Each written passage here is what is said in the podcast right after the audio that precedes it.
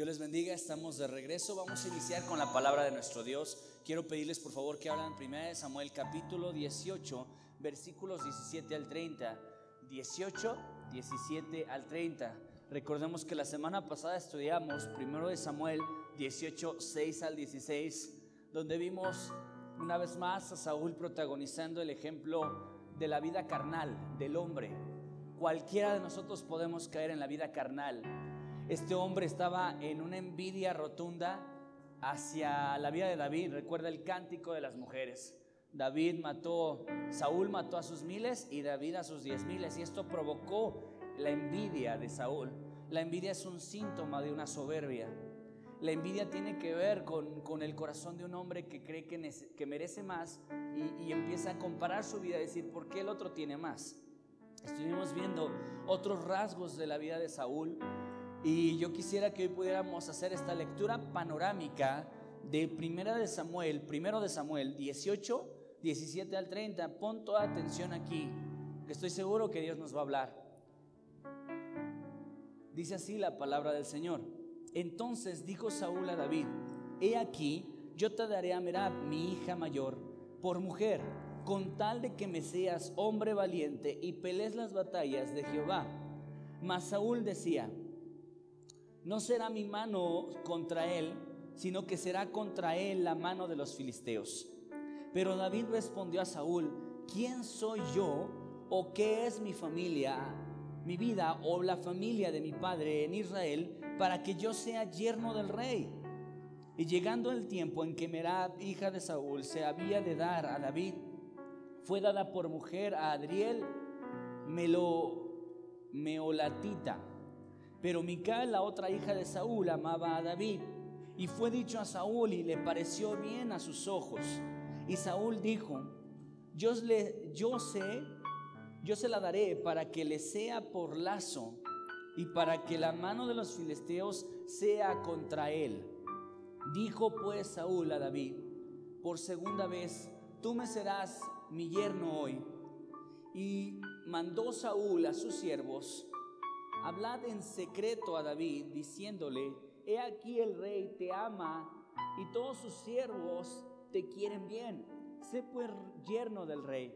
Los criados de Saúl hablaron estas palabras a los oídos de David y David dijo, ¿os parece a vosotros que, que es poco ser rey yerno del rey? Siendo yo un hombre pobre y de ninguna estima, y los criados de Saúl le dieron la respuesta diciendo tales palabras ha dicho David. Y Saúl dijo, y Saúl eh, dijo, decida así a David, el rey no desea dote, sino siempre pucios de los fariseos, para que, de los, de los filisteos, para que sea tomada venganza de los enemigos del rey. Pero Saúl pensaba hacer caer a David en manos de los filisteos. Cuando sus siervos declararon a David estas palabras, pareció bien la cosa a los ojos de David para ser yerno del rey. Y antes de que el plazo se cumpliese, se levantó David y se fue con su gente y mató a 200 hombres de los filisteos y trajo David los prepucios de ellos y los entregó todos al rey a fin de hacerse yerno del rey. Y Saúl le dijo a su Saúl le dio a su hija Mical por mujer. Pero Saúl viniendo y considerando que Jehová estaba con David y que su hija Mical lo amaba, tuvo más temor de David y fue Saúl enemigo de David todos los días. Y salieron a campaña los príncipes de los filisteos y cada vez que salían, David tenía más éxito que todos los siervos de Saúl por lo cual se hizo de mucha estima su nombre. Este es el escenario en el que hoy vamos a poner los ojos. Es un escenario conocido, pero yo quisiera que así como el Señor nos ha estado dando la oportunidad de desmenuzar su palabra, de ir verso a verso, palabra por palabra, tú prestarás atención. Si el Señor durante ya varios años nos ha dado esta oportunidad en PIB, es porque Él quiere que nosotros entendamos que su palabra es profunda. Di conmigo eso, esa palabra está profunda. La, palabra de Dios no es una palabra por encimita. natural, menuda. La palabra de Dios es profunda, es riquísima, tiene enseñanzas valiosas. Y si tú y yo ponemos los ojos hoy eh, en la vida de Saúl, vamos a notar que Saúl estaba haciendo la chamba del enemigo.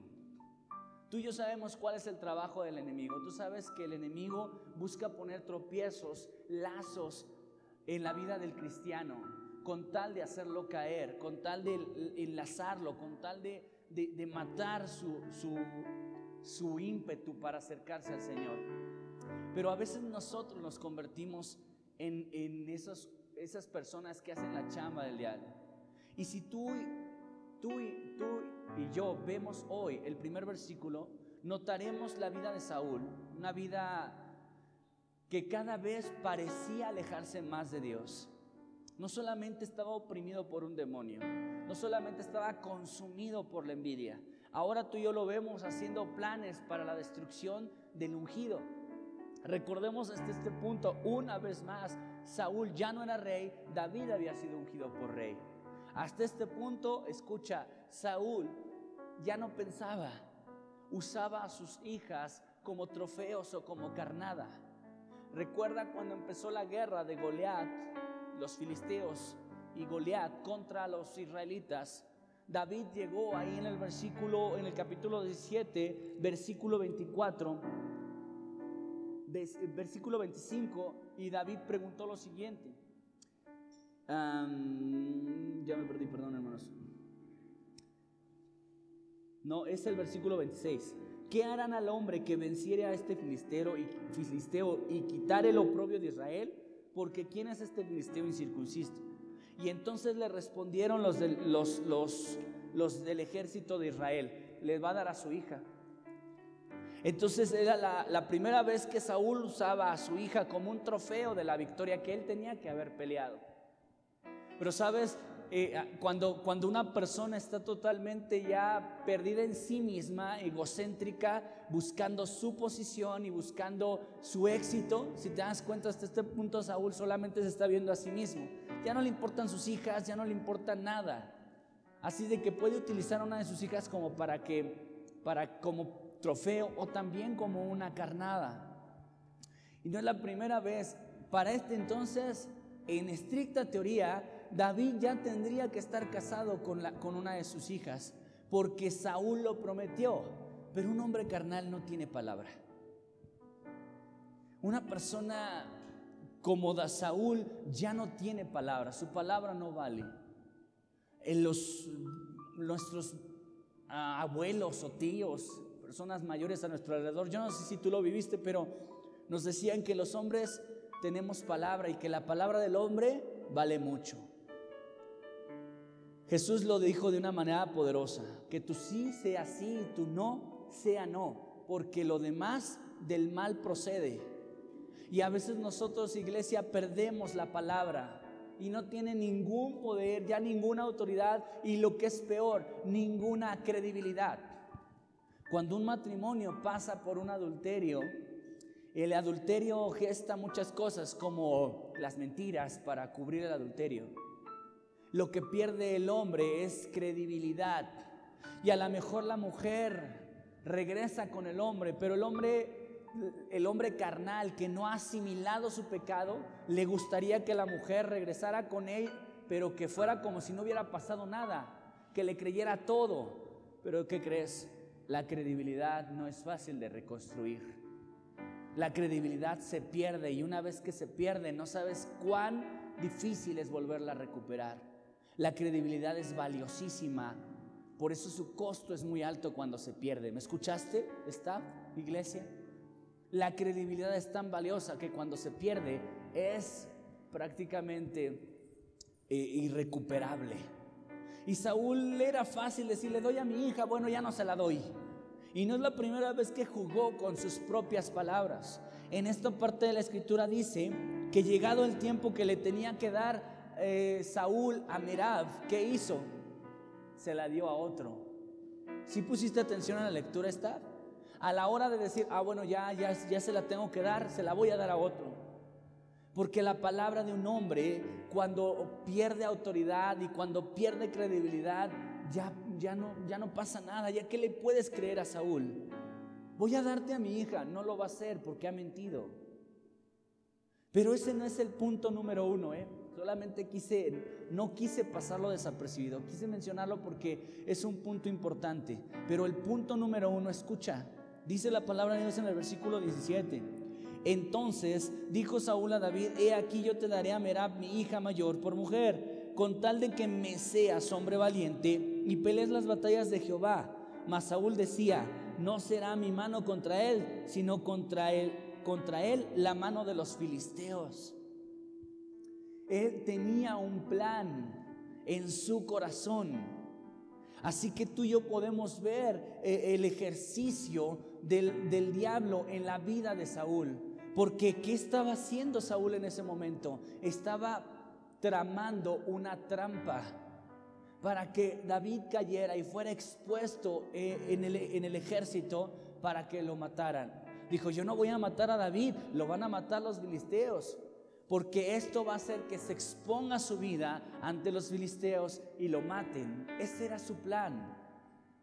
Tras su aparente buena intención de emparentar, en realidad no lo quería. No solamente dice esto, Saúl, recuerda que en la lectura que hicimos dice que le dijeran a oídos de David, el rey te ama mucho. Sí, cómo no, ¿verdad? Sí, ándale. Hay un proverbio que dice, come y bebe te dirá, pero su corazón está lejos de ti. Aguas con el que te dice te quiero, te amo. Aguas porque ese tipo de personas que tienen que verbalizar algo que con sus hechos no pueden sostener, tienen trampa en su lengua. Escucha, Saúl estaba en un estado tan carnal y su vida estaba tan oprimida espiritualmente. Tú y yo ya lo vimos. En capítulos anteriores estudiamos que David, que Saúl estaba oprimido por un demonio y David tocaba para él el arpa para que el demonio lo liberara un rato. Hace un momento también, eh, antes de este capítulo, volvimos a leer otro ataque espiritual de ese demonio sobre Saúl. Así que espiritualmente estaba oprimido, moralmente estaba arruinado, el reino ya lo había perdido. Él ya había perdido el reino, pero sabes, no solamente perdió el reino, perdió la presencia de Dios, también perdió credibilidad.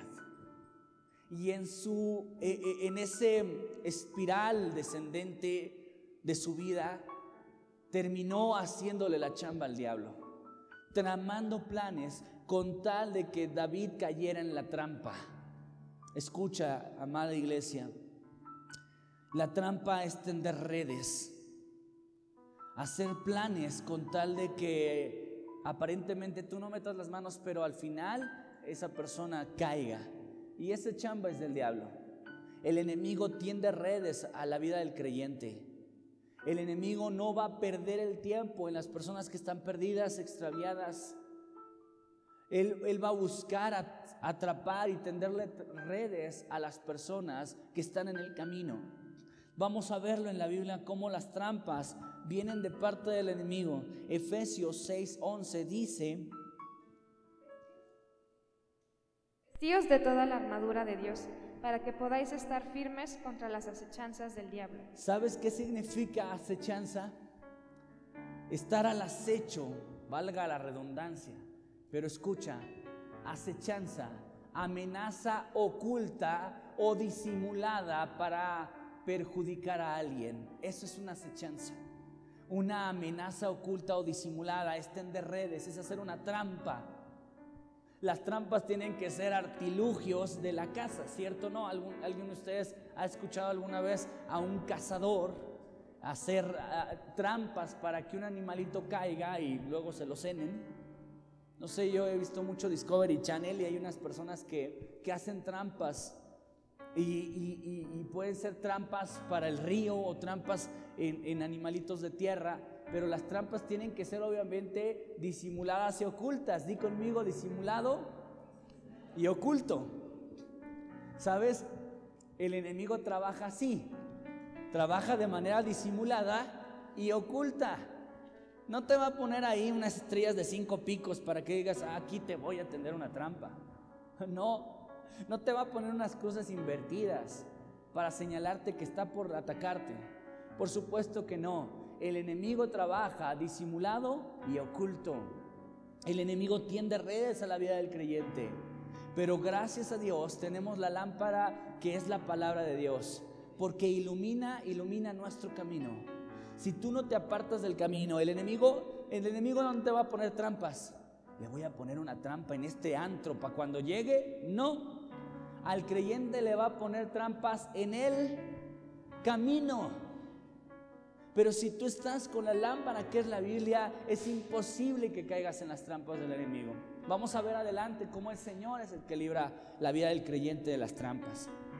Mira lo que dice Mateo 22, 15 al 22 en la versión TLA, traducción. Un día los fariseos se reunieron y decidieron ponerle una trampa a Jesús para hacer que dijera algo malo. Decidieron ponerle una qué está? Una trampa a Jesús para, para hacerlo caer en una palabra.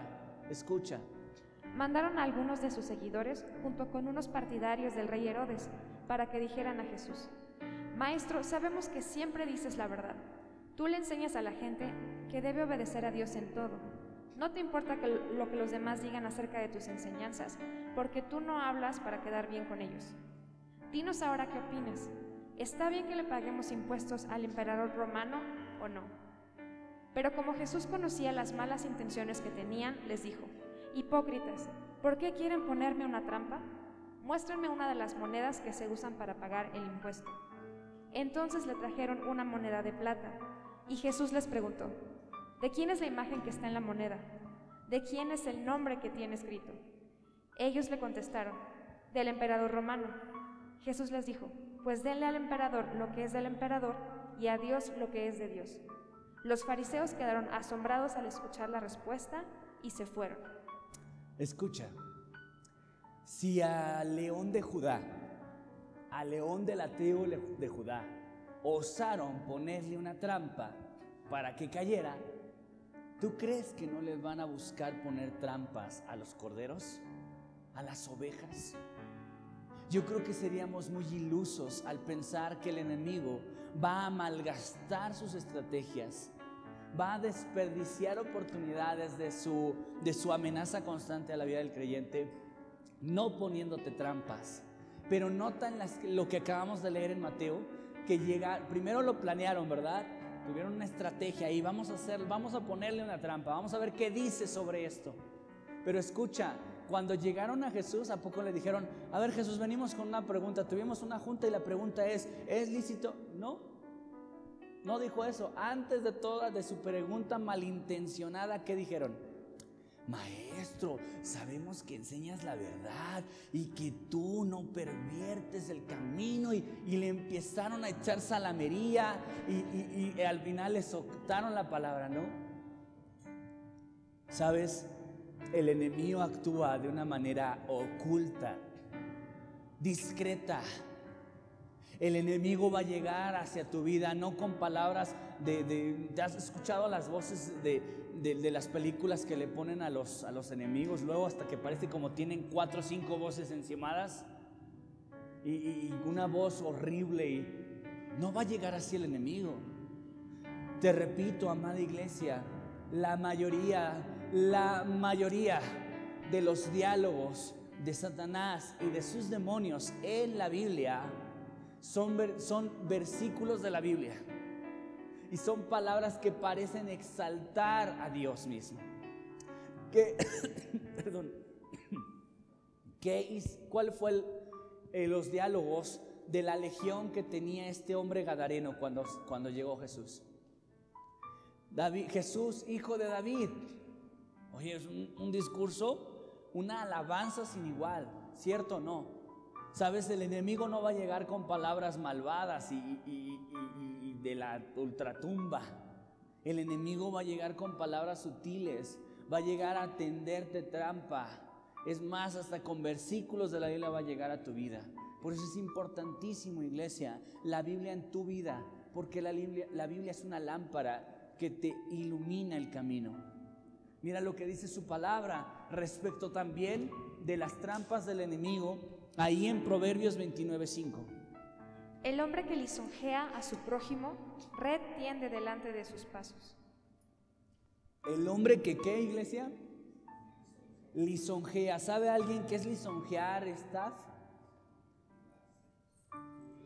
No, lisonjear. Adular, alabar, barbear, lo conocemos en el bajo mundo de Pachuca. Escuchen, cuando alguien tiene palabras lisonjeras eh, eh, o lisonjeras, viene y te adula. ¿Qué hicieron? ¿Ya te das cuenta qué es lo que hicieron los fariseos? Primero llegaron con Jesús, maestro, sabemos que eres un gran hombre. Y primero le lisonjearon y luego le soltaron la mala. Dice, el hombre que lisonjea a su prójimo retiende delante de sus pasos. Retiende. Ten mucho cuidado, iglesia. Las voces, la voz que tienes que tener más alta en tus oídos es la voz de Dios. Porque Dios no lisonjea. Dios no dice, ay Raquelito, hermosa, linda, nunca te equivocas, qué bien que vas. Ay, no. El Señor nos habla esas palabras que nos enderezan en el camino, que nos instruyen, que nos redarguyen, que nos edifican, que nos ministran, que nos corrigen. Y no nos va a decir palabras lisonjeras, palabras que nos endulcen. ¿Sabes? Dios siempre amonestó a los profetas del Antiguo Testamento diciéndoles, a los falsos profetas más bien, ustedes les dan palabras lisonjeras al pueblo, esas palabras que endulzan sus oídos. Claro, ¿a quién no le gusta asistir a una iglesia donde les van a decir, eres un gigante, un campeón, eres la Coca-Cola del desierto, tú eres... Cuando te suben el ego, cuando te lisonjeran, cuando te, te, te apapachan el pecado, por supuesto que eso es algo que al hombre le gusta. Incluso hay personas que dicen, yo voy a la iglesia para que me animen y me levanten, para que me den una palmadita en la espalda. Yo no voy a la iglesia para que estén echándome pedradas. Y híjole, brother, si hubieras estado en los sermones de Jesús, hubieras dicho lo mismo. Aviéntate el sermón del monte a ver si Jesús estaba ahí apapachando. Jesús, sí, Jesús es un Dios que no, no trata de endulzar las palabras. Jesús tiene gracia en sus palabras aún cuando habla del pecado, ¿cierto o no? Y no te habla de tu pecado para dejarte tirado y, demostrarte que eres un pecador sucio, sino que te evidencia el pecado donde está tu vida, pero te levanta y con gracia lo cubre. Así que si tú eres de aquellos que dicen, yo voy a la iglesia para que me animen, escúchame. La iglesia, la palabra de Dios, los sermones que Dios da, no siempre te van a palmear la espalda. No siempre te van a apapachar porque Dios no es un lisonjero. No es un lisonjero que te va a estar ahí diciendo todo va bien, tú síguele como vas, haz lo que quieras de tu vida, con que te encomiendes a mí vas bien. Con que no digas que eres del otro bando, sino que tú eres cristiano evangélico, ¿eh? Eso me conforma. ¿Tú crees que Cristo solamente te quiere sacar el hecho de que eres cristiano evangélico? Por supuesto que no. Por supuesto que no. Él quiere mucho más allá que eso. Él desea que tu, desea que tu vida esté conformada a la de Cristo. Conforma de Cristo. Y para estar a la conformidad de Cristo estamos pero muy necesitados de Dios. me, me, estoy acordando del libro de santidad que acabamos de leer los hombres. Eh, este libro en el primer capítulo te habla de dos ejemplos muy buenos que a muchos se nos quedó bien clavado. Una mujer que entró en un programa de adelgazamiento, que estaba gordita, bueno, no era gorda, solamente estaba rodeada de sí misma. Y entonces dice que la entrenadora la puso frente a un espejo y en el espejo dibujó la silueta a la que tenía que llegar. Entonces eh, la ponía enfrente del espejo, eh, frente a esa silueta, y, obviamente su cuerpo rebasaba esa silueta. Empezó el programa de adelgazamiento, la dieta, los ejercicios, la volvió a poner ahí y aún sobraba carne. pero la mujer se empeñó, se esforzó, dio todo de sí, hasta que un día se conformó su figura a la figura de la silueta. Así nosotros, iglesia, tenemos que conformarnos a la silueta de Cristo. Si no te distraigas, no te pierdas de ninguna otra figura. Es la figura de Cristo la que te tiene que parecer tu vida, a nadie más. Y a través del cinceleo de Dios en tu vida. El otro ejemplo era de este artesano que, que hizo un león hermoso. No me acuerdo qué escultura era, pero era una escultura preciosa. Y lo entrevistaron le dijeron, ¿qué es lo que hizo para que esta escultura tuviera esta forma? Y él dijo, simplemente quité todo aquello que no pertenecía a esa figura. Y, para eso implica cincelar. Y te acuerdas que explicamos hace un par de semanas que carácter en realidad no tiene que ver con una cualidad, sino carácter es un oficio de picar, de, de cincelar, hasta dejar una figura. Por eso Jesús hace un carácter en tu vida, un cinceleo en tu vida, hasta formar a Cristo en tu vida. Pregunta iglesia, ¿el cinceleo es bonito? ¿A quién le gusta que cuando yo, Dios diga, bueno, ¿quieres parecerte a mí? Sí, pues vamos empezando de que eres un mentiroso. Ah, caray. Dios, yo vine a ti para que me animes, para que me levantes, no para que me tires. No, no, no, no, espérate. El carácter es un cinceleo y, y va a doler. ¿Qué le dijo a la samaritana? Ay, samaritana, pues no sé cómo decirte que andas con varios y que has tenido varios hombres. No sé cómo decirlo. Mira, un pajarito, una pajarita tenía muchos pajaritos. No, Jesús le dijo, tráeme a tu marido. No, pues no tengo, pues bien has dicho. O sea, Jesús buscó la manera de confrontar a la mujer con la vida que estaba llevando. Pero ahí la dejó. No.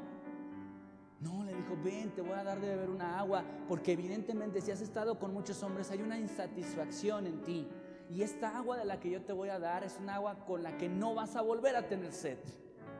Cuando una mujer es plena, no necesita andar buscando. Eso era el tema, esa era la, enseñanza de Dios para esta mujer. Así que en resumen, Dios no lisonjera. Dios te dice de frente aquellas cosas que se necesitan ser, ser tratadas. Amén. ¿Está, iglesia? Mira, también dice Salmos 19 algo importante que debes saber. Acecha en oculto, como el león desde su cueva. Acecha para arrebatar al pobre. Arrebata al pobre atrayéndolo a su red. Gracias. ¿Ya te acordaste qué significa acechar? Hacer algo en lo oculto, ¿verdad? El acecho es hacer algo en lo oculto, algo disimulado con el fin de atacar. Esto es lo que hace el enemigo, acecha en lo oculto como el león desde su cueva, acecha para arrebatar al pobre, arrebata al pobre atrayéndolo a su a su red, tendiéndole una trampa. Escucha, iglesia. En la Biblia está descrito Jesús como el león de la tribu de Judá, pero también Satanás está descrito como un león. Un león rugiente que anda buscando a quien devorar. Un león que está acechando en lo oculto. Ese león está agazapado en una cueva, esperando, esperando con mucha paciencia, porque las redes que te ha tendido han sido suficientes para que tú caigas. La trampa tiene ese objetivo. Cuando Jesús tuvo ese enfrentamiento con Satanás en el desierto, le tendió muchas trampas. Haz que estas piedras se conviertan en pan. Ahí había una trampa. La trampa era, era el, concluir un ayuno. La trampa era desconectarlo del Padre, porque el ayuno tiene como objetivo conectarte al Padre. El ayuno no tiene como objetivo morirte de hambre. Lo quiero volver a mencionar. Si tú has ayunado y solamente haces que tus tripas rujan, pero no te conectas con Dios, eso no es un ayuno. El ayuno es una conexión profunda con Dios. ¿Qué quería hacer Satanás al terminar el ayuno? Terminar la conexión. Así que el enemigo tendió varias trampas en el ataque en el desierto. De la misma manera, Satanás buscará tendernos trampas a nosotros. Ah, le voy a llevar un negocio a Julito. Y parece que viene de Dios. Y parece que Dios se lo envió. Dios me bendijo, me envió un, un negocio, pero ese negocio implica algo chueco. Es una trampa para que un creyente caiga en la deshonestidad. ¿Estás de acuerdo conmigo? Hay muchas formas ocultas, disfrazadas, disimuladas del enemigo con tal de que tú caigas en una trampa. Una de las formas más favoritas del enemigo para hacer caer a los jóvenes es enviarles chavitos o chavitas a su edad para hacerlos caer, para ponerles una trampa. Y, sabes, a veces es, el chavito cristiano dice, pero es cristiana, es cristiano. iglesia, si no es cristiano, para empezar ya debes descartarlo. Si no es cristiano, no es una persona con la que tú tengas que relacionarte menos sentimentalmente. Ya deberías descartarlo de por sí. Ahora, si aún siendo cristiano debes de tener cuidado, Debes de estar bien conectado con Dios, bien conectada con Dios, porque el enemigo va a tenderte trampas. El enemigo no le va a tender una trampa a cualquiera. Es triste ver a chavitos que están buscando al Señor y que están así a punto de entrar al seminario, que están a punto de dar su vida por Cristo, pero en ese momento, justamente en ese momento, les llega un trabajo, les llega novia o novio, no tenían y siempre andaban chillando de que estaban bien solterones, pero justo cuando van a dar una decisión seria, les llega la novia, les llega el novio, les llega el trabajo. ¿A cuántas personas hemos conocido, cristianos o cristianoides, que, que, quieren acercarse a Cristo, pero justo cuando se están acercando y han tomado una decisión real por Él, empieza a, a cambiarles el panorama? Y claro, empiezan a pensar, ah, viene de Dios, Dios es bueno y me está bendiciendo. Pero si esa bendición supuesta te está alejando de Dios, no es bendición. Dime tú, iglesia, ni siquiera necesitamos ser tan espirituales, solamente usar esto. Dime tú si Dios te enviaría un trabajo solo para que no te congregues. Ay, gracias Dios, desde que me bendijiste, no me congregaré, pero al menos lana tengo. Dime tú si Dios te enviaría un trabajo para que te, no leas la Biblia, para que no sirvas al Señor no lo haría. Así que no, no, no permitas que una bendición se convierta en la maldición que te aleja de Dios. Porque recuerda que las trampas del enemigo son como iglesia, sutiles, ocultas. Así de que tú no vas a saber ni cómo y parecen que son de Dios y parece que son buenas, como los fariseos llegando con Jesús. Imagínate si Jesús no tuviera discernimiento, si no hubiera tenido el discernimiento y hubieran llegado un grupo de personas, Jesús maestro, sabemos que eres bueno y que enseñas muy bien y que lo que... Entonces, obviamente dice, ay, qué bueno que los fariseos finalmente se están convenciendo de mí, qué bueno, los escuchan con atención. Pero no, Jesús sabía desde el minuto uno cuáles eran sus intenciones. Ponerle una trampa para que tropezara para que cayera Jesús. Así que iglesia, por favor, en el nombre de Jesús, seamos conscientes de que si a León de la tribu de Judá le quisieron poner una trampa, cuánto más a ti y a mí, cuánto más. No puedes estar exento de que el enemigo ponga redes delante de ti. Así como Saúl en su mentecilla estaba tramando cómo hacer caer a David. Escucha, eh, Salmos 35, 7. Porque sin causa escondieron para mí su red en un hoyo, sin causa cavaron hoyo para mi alma. Tendieron red delante de mí. 145 salmos. Me han escondido lazo y cuerdas los soberbios. Me han tendido red junto a la senda. Me han puesto lazos. ¿Te das cuenta del común denominador? Los versículos sobre las trampas, las redes que el enemigo tiende, tienen un común denominador. Uno, son ocultas. Y dos, son en el camino. El enemigo no le va a tender un lazo a una chavita que está en una relación muy peligrosa con un chavo mundano. Dice, esta ya cayó en las redes del amor de este. ¿Qué más necesito? Me voy a concentrar en aquel que quiere leer su Biblia en serio.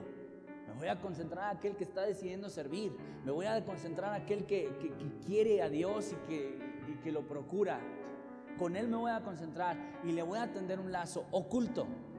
Algo que parezca de bendición.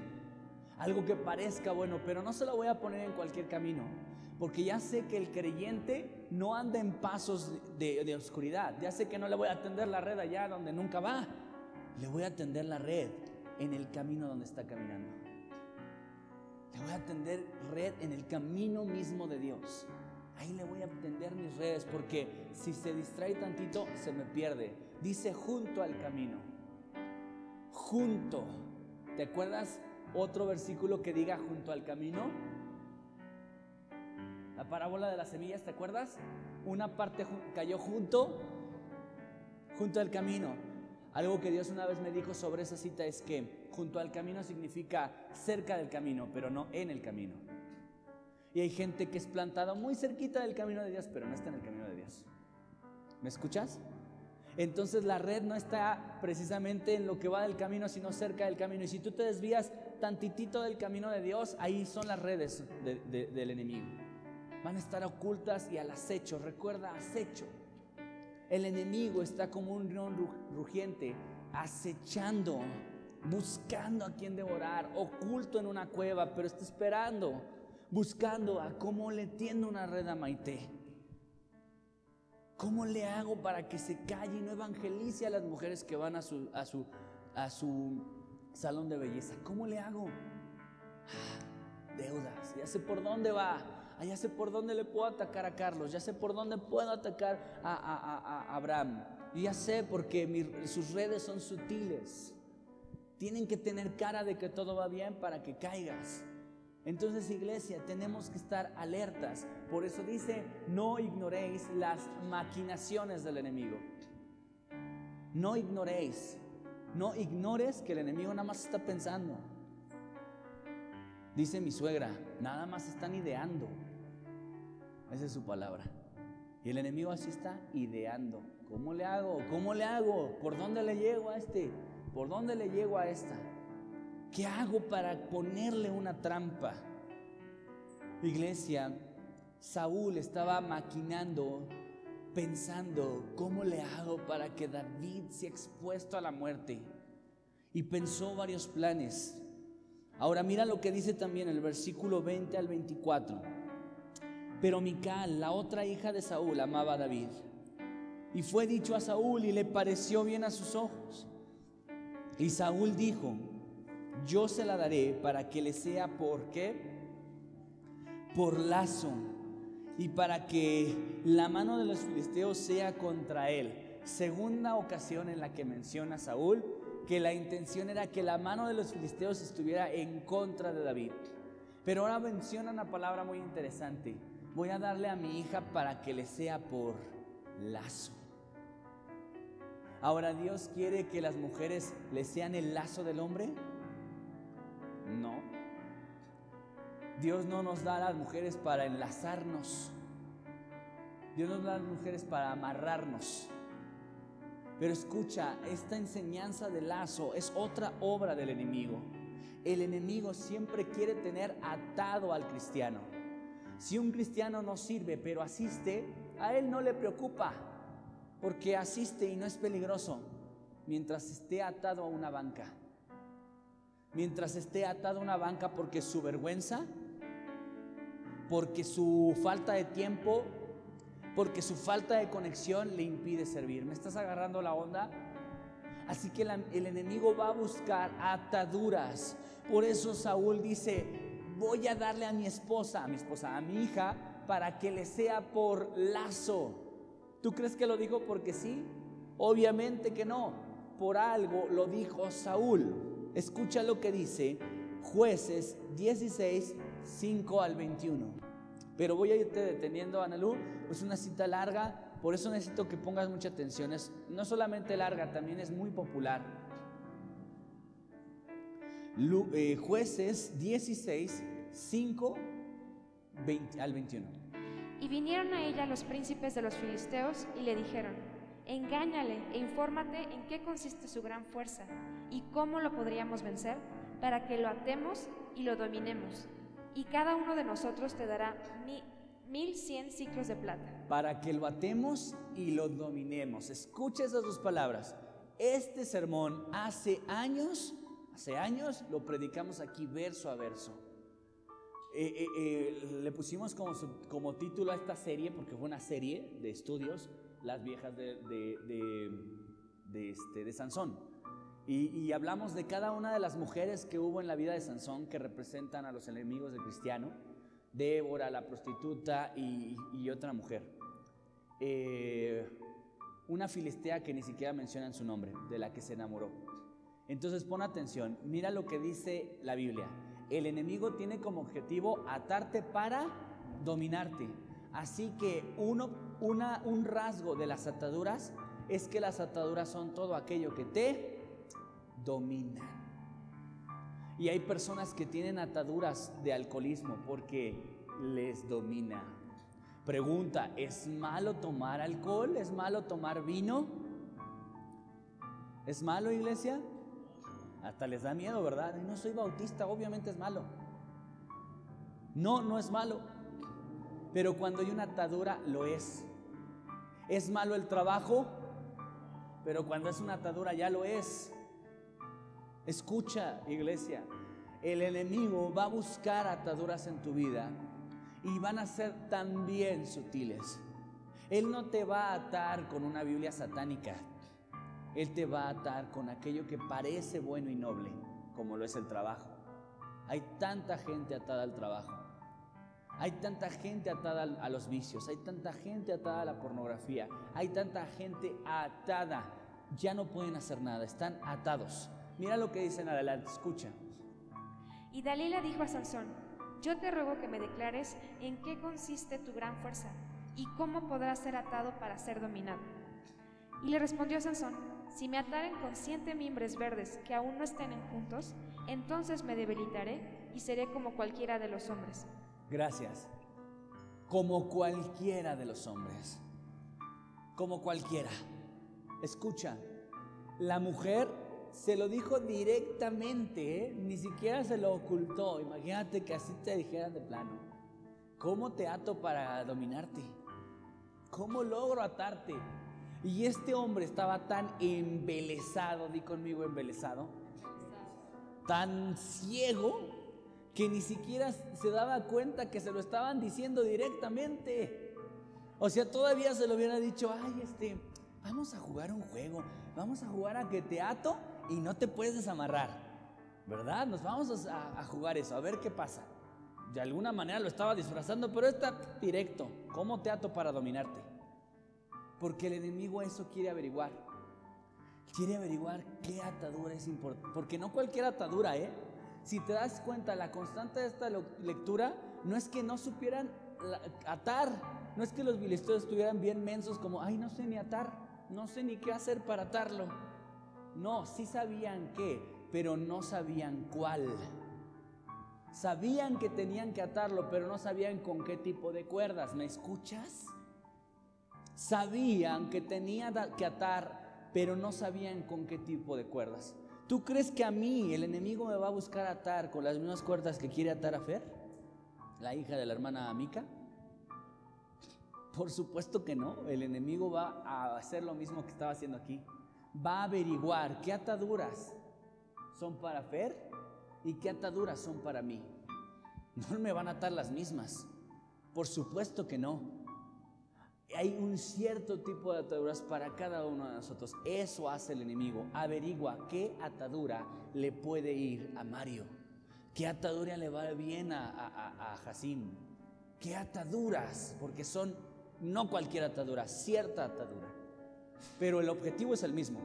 ¿Cuál es el objetivo, iglesia? Ya que lo dije dos veces, el objetivo de la atadura es dominarte. Dominarte.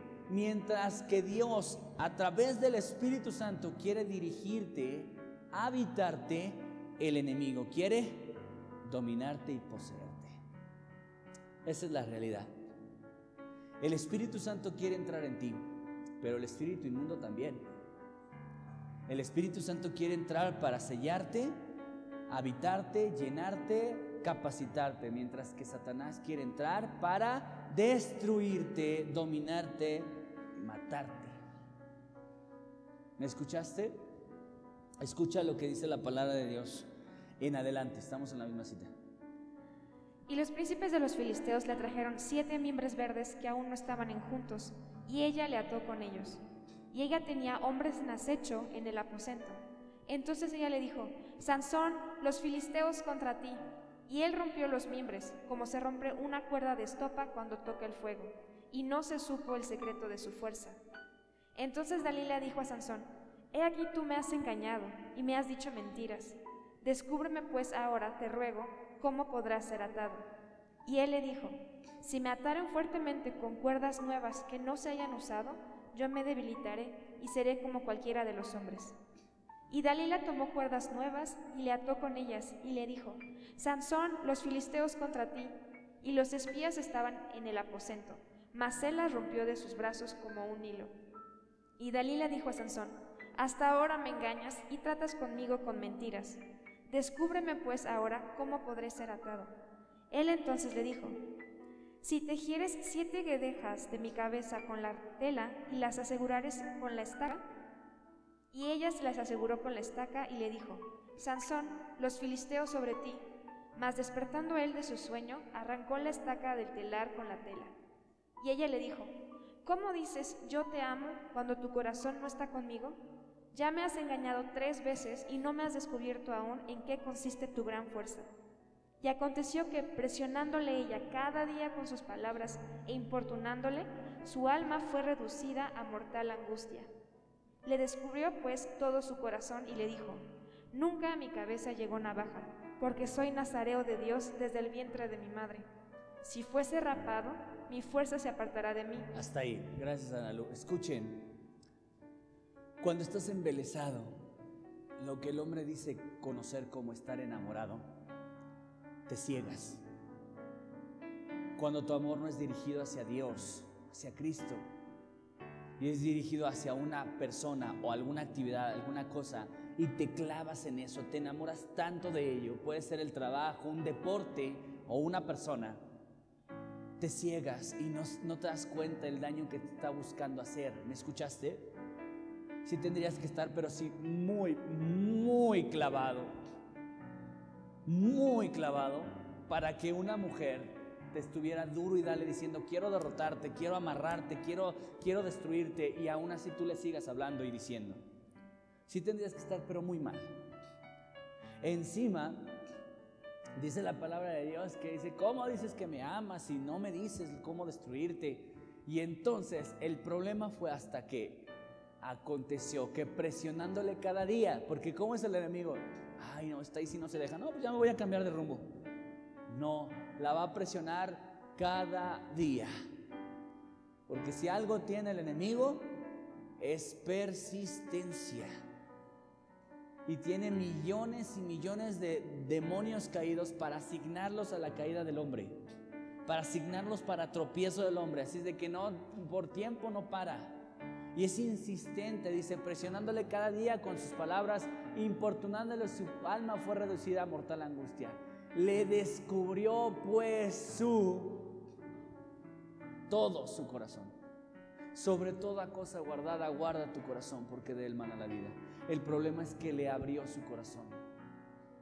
El problema es que le expuso su corazón, le abrió el corazón. ¿A qué le estás abriendo el corazón? si no estás guardando tu corazón. Es más, si tu corazón no le pertenece a Dios, entonces está expuesto al enemigo. Y si el enemigo logra apoderarse de tu corazón, de este es el centro del control de la vida del hombre. Si logra entrar a tus dos centrales de poder en tu cuerpo, esto suena como Pago Ranger, ¿verdad? Pero si, el enemigo logra entrar a dos de, tus centrales, la mente o el corazón, tú estás en grave peligro en cuanto le expuso el corazón, le dijo, nunca ha pasado navaja sobre mi cabeza porque soy nazareo de, de Dios, desde el vientre de mi madre. Si fuere rapado, mi fuerza se apartará de mí y me debilitaré y seré como todos los hombres, porque ese es otro objetivo del enemigo, hacerte como cualquiera de los hombres. Entonces escucha iglesia, eh, obviamente su fuerza no estaba en el cabello, no es que usaba un buen tratamiento como Placentex, ¿verdad? ay, fortalecido como champú de tío Nacho. No era eso, tú y yo lo sabemos, no era el cabello el poder, el poder estaba en que había un voto, un voto nazareo, en el que ese voto lo comprometía a Dios de por vida. Y al romperse ese voto, el Espíritu Santo lo dejaría. Entonces, iglesia, vemos la insistencia del enemigo con el objetivo de atarte para dominarte. Ese es el objetivo del enemigo, atarte para dominarte. Eclesiastés 7:26 dice lo siguiente.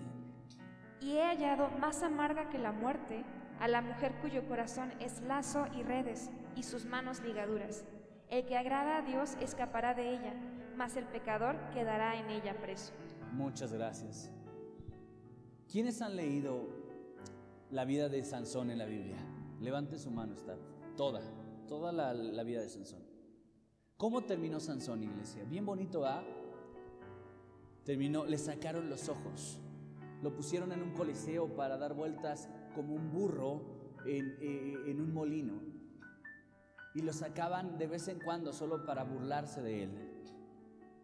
El desenlace no fue ese, él se arrepintió y hizo un acto de mártires para vencer a los enemigos. Pero escucha, dice la palabra de Dios, se halló más amarga que la muerte a la mujer, y no solamente mujer, ¿eh? también hombre, cuyo corazón es lazos y redes y sus manos ligaduras. El que agrada a Dios escapará de ella. Esto habla sobre el adulterio. Satanás sabe cómo enlazar a un hombre, cómo atar a un hombre. Y sabes, una de las ataduras que utiliza Satanás es la mujer adúltera, el hombre adúltero. Porque su corazón son como lazos y trampas, sus manos son como lazos y trampas. Dice, pero el que busca agradar a Dios, no dice el que ama mucho a su esposa, el que no quiere quedar mal con la esposa, se hace un lado. ¿Sabes, iglesia? Todos los varones, me incluye a mí, pastor, somos tendientes al adulterio. Todos, todos. Si yo digo, no, eso no es mi debilidad, a mí no, yo jamás voy a adulterar. El que cree estar firme, mire que no resbale. Así que algo que me puede librar del adulterio a mí como varón es amar a Dios. Si lo amo y lo busco agradar más a Él que cualquier otra persona en el mundo, más que a Liz y más que a mis hijos, si lo amo a Él, yo me voy a escapar de eso. No porque le tenga miedo a Liz, no, si se entere a Liz, no me van unas cachetadas, no, no, ahí nos vemos. No, yo conozco a Liz, mi esposa tiene dignidad. Y yo sabría cuáles serían sus actitudes. Se daría la media vuelta, como dice la canción. Y no, no se rebajaría a tratar con algo así. Simplemente, ah, pues ni modo. Pero yo, no, yo, yo le tengo que tener más temor a Dios que lo que le tenga temor a nadie más. Así que iglesia, mira cómo el enemigo utiliza lazos como lo puede ser la mujer ajena o el hombre ajeno. Si tú estás casado o casada, todos y todos los hombres para ti mujer casada son ajenos.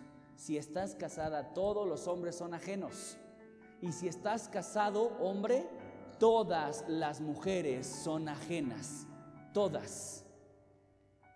Y si tú, si tú dices, no, yo no adultero, ay, no, porque no, si supieras a mi mujer cómo me, me iría, no, gracias, yo paso. A lo mejor estás guardándote del adulterio por temor a tu esposa, a tu familia, a perder algo económico. Pero si tú, la razón por la cual tú no caes en esta, en esta clase de lazos o ataduras es por amor a Dios, vas por buen camino. Tu amor a Dios debe ser suficiente para decir, no, no, no, yo amo al Señor. Y esto que voy a hacer no es por no agradarle a tal o a tal, es porque esto no le agradaría a Dios. ¿Qué hizo José el soñador, iglesia? Cuando se le presentó esta mujer casada a él. Él pudo haber dicho, bueno, pues yo no estoy casado, ella es la en todo caso la que va a pecar, porque ella sí está casada. Pero él dijo, ¿cómo le voy a hacer esto a Dios? No, ¿cómo voy a quedar mal con él? No dijo, ¿cómo voy a hacer esto y quedar mal con mi jefe? No, él dijo, ¿cómo voy a hacer esto y hacerle a Dios algo así? Entonces, iglesia, ten cuidado con tu corazón, varón, mujer, porque así como he aplicado versículos que van hacia la mujer, también son para hombres, ¿eh? No creas que, ah, Si es cierto, pastor, es verdad que las mujeres son unas busconas. No es cierto. Los hombres también. Así que nosotros tenemos que tener cuidado de hombres cuyos corazones son como lazos y redes y sus manos ligaduras. Tenemos que tener cuidado, mujeres y hombres. Amén, iglesia. Otro de los lazos recurrentes del enemigo, es el más recurrente, es Jeremías 2.20. Porque desde muy atrás rompiste tu yugo y tus ataduras y dijiste, no serviré. Con todo esto, sobre todo collado alto y debajo de todo árbol frondoso te echabas como ramera. Una de las ataduras más grandes que el hombre ha experimentado es el pecado. El pecado ata, iglesia. El pecado parece deleitoso, parece disfrutable, pero el pecado te va atando a ti. Y ya no eres dueño de ti, va, va formando una ligadura en tu vida poco a poco. Mira lo que dice también Salmo 116, 16. Oh Jehová, ciertamente yo soy tu siervo, siervo tuyo soy, hijo de tu sierva. Tú has roto mis prisiones. Tú has roto mis prisiones. Hay una versión que dice, tú has roto mis ligaduras. Tú has roto los lazos en mi vida. Cuando llegas a Cristo, iglesia, llegamos amarrados a pecados, con ataduras espirituales, ataduras a vicios, ataduras a pornografía, ataduras a N cantidad de cosas. Cuando llega Dios a nuestras vidas, lo que hace es romper esos lazos y hacernos libres. Hoy lo cantamos, ¿verdad? Espero que con mucha libertad. Hay libertad, rompió mis cadenas, me dio vida nueva, al fondo del mar hecho mi maldad. Y habla de, lo que Jesús hizo a, a, favor de la vida del creyente. Y si hay libertad, ¿por qué soy libre? Porque Cristo rompió mis lazos. Ya no tengo lazos con el pecado, ya no me atan como antes. Ahora escucha, mira este hermoso versículo. Oseas 11:4. Con cuerdas humanas lo atraje, con cuerdas de amor, y fui para ellos como los que alzan el yugo de sobre su cerviz, y puse delante de ellos la comida. Amén. Mientras que Satanás es el león rugiente, Jesús es el león de la tribu de Judá. Mientras que Satanás busca atraparte a través de lazos, Jesús quiere con cuerdas de amor atraerte hacia Él. ¿Te parece poco esto? Por supuesto que no. Hay dos que están tendiendo sus cuerdas hacia tu vida. Satanás para atarte y dominarte y Jesús para atraerte y proveerte. Dice con cuerdas, eh, aquí esta versión dice humanas, pero en otra versión dice no humanas, los atraje con cuerdas de amor. Hay un canto que se llama así, cuerdas de amor. Deberías escucharlo, es hermoso porque narra esto. Él nos atrajo con cuerdas de amor. Dice, para ellos como lo que, los que lazan el yugo de sus cerviz. Y puse delante de ellos comida. El objetivo de Dios es obviamente atraerte para liberarte. Mientras que el lazo del diablo es, es amarrarte para dominarte. ¿Recuerdas así, te iglesia? ¿Qué puedo hacer? ¿Con qué lazo te ato? ¿Cómo puedo atar a estos adolescentes? ¿Con qué los mantengo atados? Ah, pues hay un chorro de aplicaciones bien bobas y con eso los tiene atados. Y, cuando crecen dicen, ay, esas ataduras ya son bien chafas. Ah, pero ahora le tengo preparado otra atadura. Y hay hombres atados, mujeres atadas.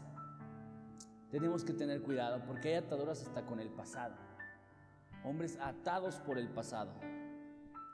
Hay mil ataduras. Por eso, Débora, imagínate esta mujer cuando le decía, si tuvieras tres enjuntos verdes, y esta ya los tenía. O sea, que por cuerdas no, no paraba, ella tenía muchas cuerdas, solo, solo lo único que quería saber era cuál. Porque el enemigo no quiere andar perdiendo el tiempo. Dijo, ay, pues si no es Cuando le dijo, no, si son con cuerdas nuevas, las tengo ahorita, cuando te duermas te las he hecho. No, que si ataras unas, en mi cabello unas guadajas. Ah, pues también las tengo, sé trenzar. Y el enemigo no para por cuerdas, solo quiere saber cuál es tu cuerda. ¿Cuál es la atadura para la vida tuya? No es lo único que hizo Saúl haciéndole la chamba al diablo. Del versículo 25 al versículo 30, narra Saúl su tercer ataque.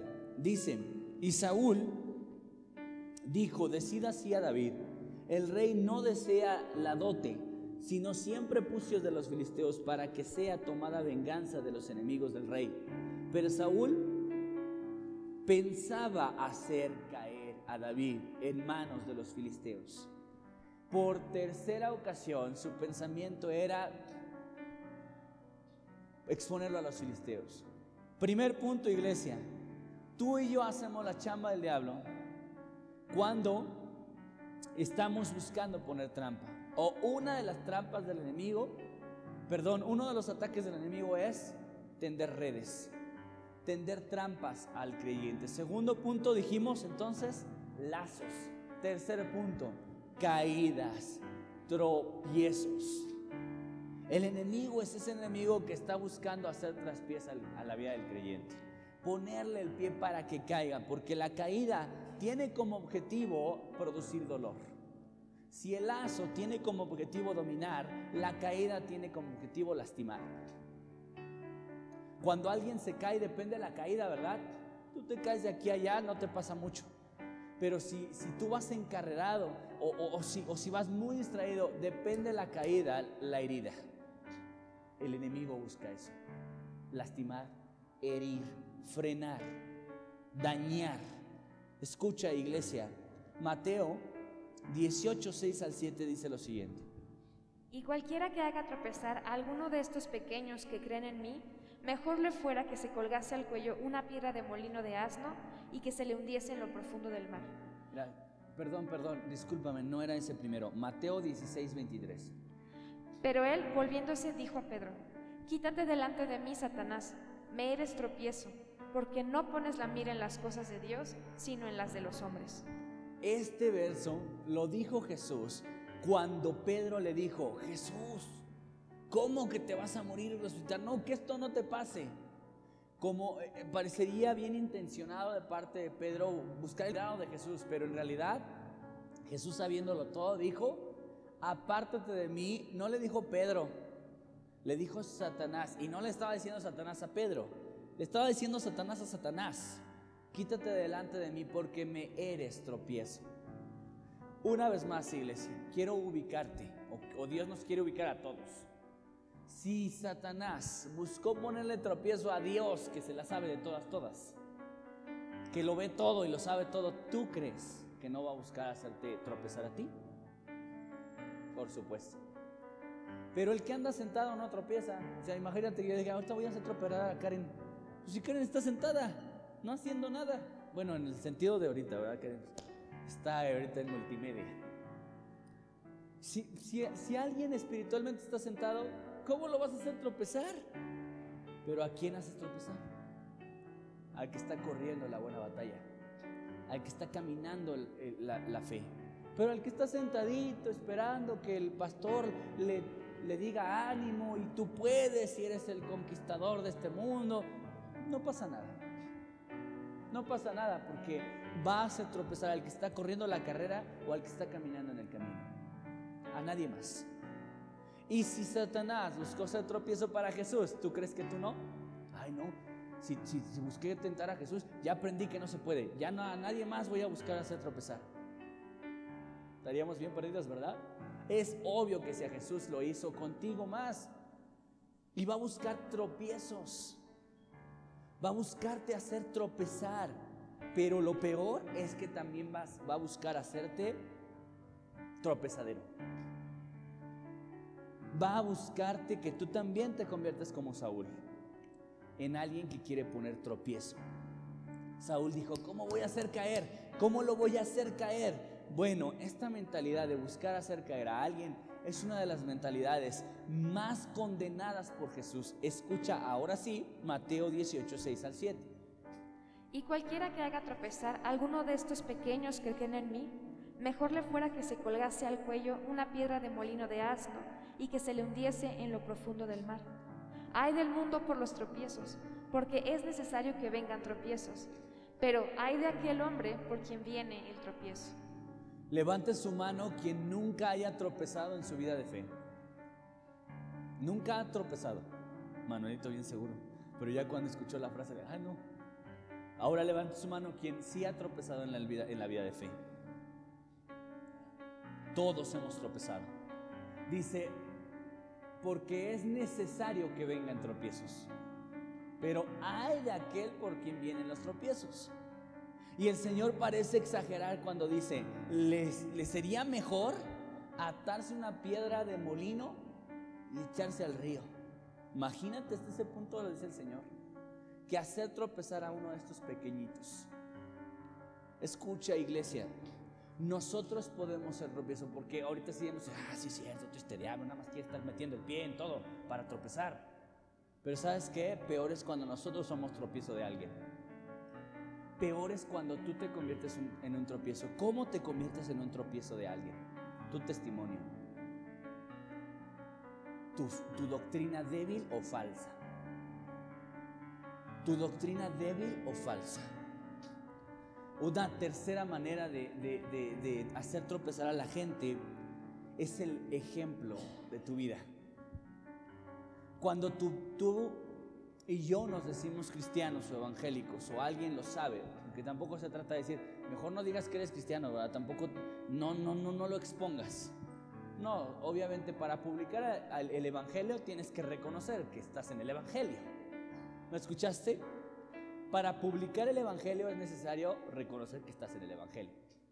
Y si yo digo que estoy en el Evangelio, pero mi vida es una vida que no encuadra eso, que no se ajusta a eso, yo estoy haciendo el tropiezo en el Evangelio. Yo estoy sirviendo de tropiezo a una persona. Porque hay muchas personas que dicen, yo no me acerco a la iglesia porque mi vecino es así o así. No y, obviamente tienen una mentalidad de que el cristianismo tiene que ver con el modelo de ese cristiano. Y eso hace que pongas tropiezo a otras personas. Un padre agresivo, iracundo, un, un padre violento, un esposo violento con su esposa, una mujer irritable, gritona, amargada, está poniéndose como un tropiezo para otras personas. Hace muchos años yo, yo era, pues hace muchos años yo era joven, yo estaba chavito y en la iglesia donde yo asistía había una mujer que, que la conocía porque llevaba mucha gente a la iglesia. Pero decían, esta mujer lleva mucha gente a la iglesia, pero también saca mucha gente de la iglesia. Decía los problemas, exponía los problemas de otros ay, les pido que oren porque tal se está separando y le, engañó con tal y decía nombres, ¿eh? Y entonces era irritable y metía chismecillos y sus actitudes. Entonces, cuando nosotros somos tropiezo de otro, el Señor dice, mejor aviéntate al río con una piedra atada en el cuello. Imagínate a ese punto. Escucha lo que sigue. Romanos 14, 13 y 21. 13 y 21. Así que ya no nos juzguemos más los unos a los otros, sino más bien decidid no poner tropiezo u ocasión de caer al hermano. Bueno es no comer carne, ni beber vino, ni nada en que tu hermano tropiece, o se ofenda, o se debilite. Aquí te explica bien qué es poner tropiezo. El, el tropiezo, iglesia, tiene que ver con el cuidado, el cuidado de tus acciones. A veces nosotros decimos, bueno, yo, yo lo hago, pero no lo hago con mala intención y, no es pecado. Porque dice, por ejemplo, a tomar, como no es pecado, y yo tomo y a mi conciencia no, no le perjudica, pero si alguien me ve, si alguien me ve a mí, puedo ser tropiezo para alguien en la fe. ¿Me escuchaste? Sabes, yo en, en mi postura como pastor, yo también he pensado muchas veces ¿no? en, las bodas de los hermanos de cristianos. He ido a fiestas de cristianos, hermanos verdaderos, donde hermanos que sirven, diezman, asisten, leen sus Biblias, ministran a otros, evangelizan. De verdad no, no les estoy echando por... De verdad son cristianos en serio. Y en sus fiestas bailan. Y, y yo me quedo así sentado con el pie moviéndolo, así, porque yo quisiera bailar.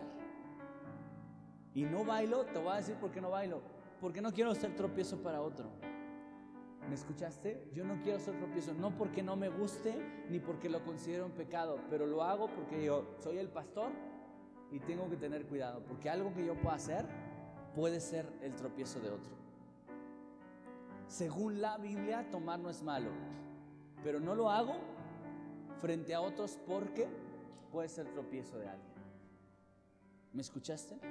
Tú tienes que tener cuidado qué puede ser tropiezo para algo, para alguien, perdón. Tienes que tener mucho cuidado qué le puede hacer tropezar a una persona. Y pueden ser muchas formas en las que, en las que el tropiezo puede darse. Aquí dice, bueno, es comer carne. Bueno, es no comer carne, perdón, ni beber vino, ni nada en que tu hermano tropiece o se ofenda o se debilite. Entonces que el Espíritu Santo te revele qué es aquello que puedes dejar de hacer con tal de que la fe de otro no sea estorbada. Amén. Estamos terminando, pon atención. Mira lo que dice Malaquías 2, 7 al 8. Porque los labios del sacerdote han de guardar la sabiduría, y de su boca el pueblo buscará la ley porque mensajero es de Jehová de los ejércitos. Mas vosotros os habéis apartado del camino, habéis hecho tropezar a muchos en la ley, habéis corrompido el pacto de Leví, dice Jehová de los ejércitos. Otra forma de hacer tropezar a la gente es a través de la doctrina. Recuerda que Malaquías es un libro en el que reclama a Dios las acciones de los sacerdotes en especial. Cuando le dice, Ustedes lo han leído, lo, recitamos cada semana. Trae los diezmos a la flor, ustedes me han robado. Y dijisteis, ¿en qué te hemos robado? Jesús estaba haciendo un reclamo, Dios estaba haciendo un reclamo con los sacerdotes. Y en este texto dice, porque los labios de los sacerdotes han de guardar la sabiduría y de su boca el pueblo buscará la ley, porque mensajero es de Jehová de los ejércitos. Hasta aquí dice, esto es lo que debería de pasar, esta es la instrucción, esta es la obra del sacerdote. Más, pero ustedes os habéis apartado del camino. Os habéis apartado del camino y habéis hecho tropezar a muchos en la ley. Así que nosotros tenemos que tener mucho cuidado porque con la Biblia se han levantado N cantidad de sectas. Y esos lugares, esos púlpitos tienen que tomarse con mucho temor. Porque algo que platicaba el pastor Eugi conmigo durante la pandemia y, entusiasmados mencionábamos, oye mira, gracias al Señor eh, en la pandemia aprendimos que a través de las transmisiones las prédicas llegan a muchas más personas. Es una oportunidad que en lugar de escucharte 200 personas en casa, te estén escuchando 400, 500 personas. Es que qué bendición que la Biblia se expanda. Y platicando sobre esto me dijo, sí, pero también encontré un peligro. El peligro es que ahora ya cualquiera agarra la cámara y se pone a dar cátedra. Ahora cualquiera agarra Facebook y se pone a, predicar eh, la Biblia y a dar estudios de la Biblia. Y no porque digamos, no, pues no, que te pasa, eso es exclusivo de los masters. No se trata de eso. Pero cualquiera tiene ya el acceso a agarrar un estudio en la Biblia. Y si no sabe bien y es un neófito en la fe y no conoce las escrituras, puede hacer tropezar a una persona. Con un versículo como, mis ovejas oyen mi voz y me siguen, un pastor puede jalarse las ovejas de una iglesia cuando ese versículo tiene que ver 100% con Jesucristo como pastor, no con los pastores como nosotros. Así es de que con la Biblia en mano te pueden hacer tropezar, pero cuidado con aquel que hace tropezar. Porque dice el Señor, mejor le hubiera sido echarse una piedra en el cuello y aventarse al río.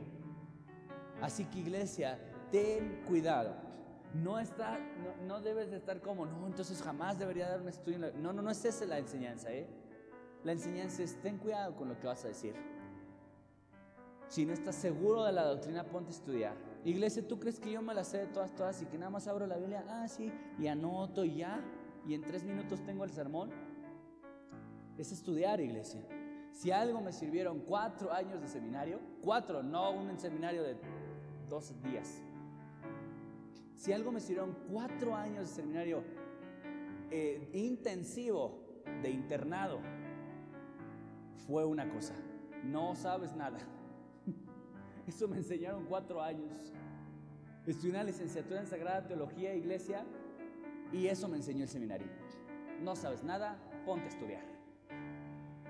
La Biblia es profunda. Si alguien estudia matemáticas y es bueno con eso, mira, 2 más 2 siempre va a ser 2, ¿cierto o no? Y nunca 2 más 2 siempre. Ya ven, por eso no estudié, por eso no estudié matemáticas. 2 más 2 siempre va a ser 4 y no tienes que moverle más. Ya no hay nada más que hacer con esa fórmula. 2 más 2 siempre serán 4. Pero en la Biblia un versículo no es el mismo. Un versículo te va a decir mil cosas. Mil, mil cosas. ¿Por qué? Se trata de la Biblia del Señor. Pero aguas con no, no tener el conjunto de la Biblia en tu corazón, porque un solo versículo también te puede extraviar a mil lugares. ¿Me escuchaste? Un solo versículo puede formar cientos de sectas con diferentes enfoques. Porque la Biblia es un versículo solo. Es solo un versículo, un solo texto. Y cuando la sabes, cuando la conoces, cuando Dios te permite acercarte a su palabra, tienes que tener siempre en tu corazón la actitud de un discípulo ignorante. Aquel que dice, ah, yo estoy aquí, está bien porque estoy aquí en este púlpito, pues porque la sé, me la sé de todas, todas, cuatro años, pues obviamente me la sé. Aquí Dios pone en estos púlpitos y debería, y lo hace y lo sigue haciendo el Señor, aquel que se reconoce ignorante todos los días. El Señor, con temor y temblor, no sé lo que quieres decir, no sé qué significa este texto. Te busco y te pido que seas tú quien lo revele. Porque yo puedo torcer a tu pueblo. Yo puedo hacer que tropiece tu pueblo con una doctrina mal aplicada. Con una doctrina que no viene en tus escrituras. ¿Ok, iglesia? Entonces tengamos mucho temor y temblor de la doctrina que nosotros damos. Porque la doctrina que damos puede perder a una persona, puede extraviarla. Una última, un último versículo que quiero compartirte. Bueno, son dos. 1 Corintios 10, 32. No seáis tropiezo ni a judíos, ni a gentiles, ni a la iglesia de Dios. No seas tropiezo ni a judíos, ni a gentiles, ni a la iglesia de Dios. Y versículo siguiente, Proverbios 4, 11 al 12, escucha lo que dice. Por el camino de la sabiduría te he encaminado, y por veredas derechas te he hecho andar. Cuando anduvieres, no se estrecharán tus pasos, y si corrieres, no tropezarás. Esta es la medicina, iglesia. Para evitar el tropiezo, la sabiduría es la medicina. Cuando nosotros buscamos por encima de todo la sabiduría y cuando nos acercamos a Dios, evitamos todo tropiezo. Cuando nos acercamos a la verdad que representa la Biblia, evitamos todo tropiezo. Así que quiero animarte, amada iglesia, a que tú y yo observemos la vida de Saúl el día de hoy y veamos cómo Saúl se convirtió en el que le estaba haciendo el trabajo al diablo. Saúl estaba haciendo trampas para que cayera David. Saúl buscaba lazos para amarrar a David. Saúl buscaba cómo hacer caer a David y ponerle tropiezo. Esto representa las acciones del enemigo a la vida del creyente. Tengamos mucho cuidado, pero también recordemos a nuestro Dios. Dios es el que rompe ataduras. Dios es el que nos libra de caer y tropezar. Dios es el que ilumina nuestro camino para evitar las trampas, las acechanzas del enemigo. Ponte de pie, vamos a orar juntos.